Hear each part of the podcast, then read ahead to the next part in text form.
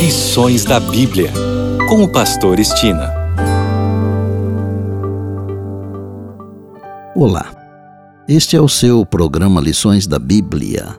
Neste trimestre de outubro a dezembro, estamos estudando a missão de Deus, minha missão. O assunto da semana é Missão em favor dos não alcançados, parte 1. E hoje é o dia de fazermos aquele breve resumo. Vamos iniciar com o verso memorizado durante a semana que está em Atos 17, 24 e diz: O Deus que fez o mundo e tudo que nele existe, sendo ele Senhor do céu e da terra, não habita em santuários feitos por mãos humanas. No domingo vimos que nos dias do apóstolo Paulo, Atenas era uma cidade cosmopolita e cheia de ídolos. A cidade de Atenas era a metrópole do paganismo Nela, Paulo não se encontrou com uma população crédula e ignorante como em Listra, mas com um povo famoso por sua inteligência e cultura. Em todos os lugares se viam estátuas de deuses e heróis divinizados da história e da poesia, enquanto magnificentes arquiteturas e pinturas representavam a glória nacional e o culto popular de divindades pagãs. Na segunda-feira, vimos que, assim como cada cristão, Paulo recebeu de Deus uma missão a cumprir. Por isso, em qualquer lugar que estivesse, Paulo pregava o Evangelho. E foi exatamente isso que Paulo procurou fazer em Atenas. Não demorou muito para que os homens importantes de Atenas soubessem da presença de um mestre tão especial em sua cidade.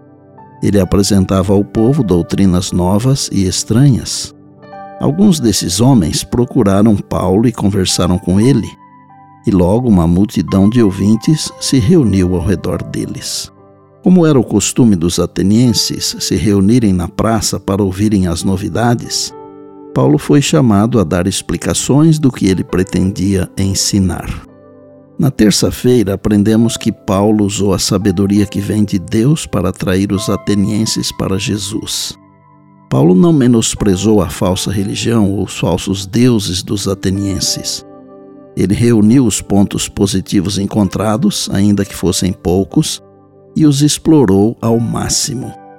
Paulo não se apressou em se autoproclamar um especialista, com todas as respostas de como as pessoas precisavam mudar. Ele era de fato um especialista e tinha as respostas de que elas precisavam porém não se apresentou dessa maneira, caso contrário, teria sido rejeitado. Por outro lado, ele foi considerado alguém que se importava com as pessoas e desejava o bem delas. Na quarta-feira, vimos que, com toda a habilidade que recebera de Deus, Paulo mostrou aos atenienses que o amor de Cristo é uma cadeia áurea que une infinitos seres humanos que creem em Jesus Cristo ao Deus infinito. O amor que o Senhor tem por seus filhos ultrapassa o entendimento. Ciência alguma pode definir ou explicar. Nenhuma sabedoria humana o pode compreender, e mais, quanto mais tivermos a influência desse amor, tanto mais mansos e humildes seremos. E ontem vimos que Paulo citou alguns escritores daquela cultura que, tendo escrito algo bastante próximo da verdade bíblica, deram a Paulo uma abertura para levar seus ouvintes mais adiante. Ou seja, ele usou a familiaridade com as crenças deles para buscar um terreno comum apenas para depois ir além. Sem dúvida, ao buscar alcançar os outros, ter familiaridade com o que eles acreditam e buscar pontos em comum, pode ser um método poderoso de alcançar as pessoas. Muitos rejeitaram os ensinos de Paulo, mas outros investigaram mais e se tornaram seguidores de Jesus. E por bondade, lembre-se sempre das palavras de Jesus: Passará o céu e a terra, porém as minhas palavras não passarão. Eis que venho sem demora. E lembre-se que a voz é nossa, mas a palavra é de Deus.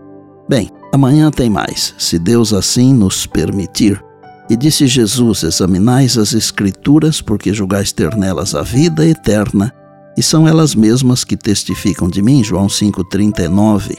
Eu sou o Pastor Estina e este é o seu programa Lições da Bíblia, diariamente com você, pela graça e misericórdia de Deus.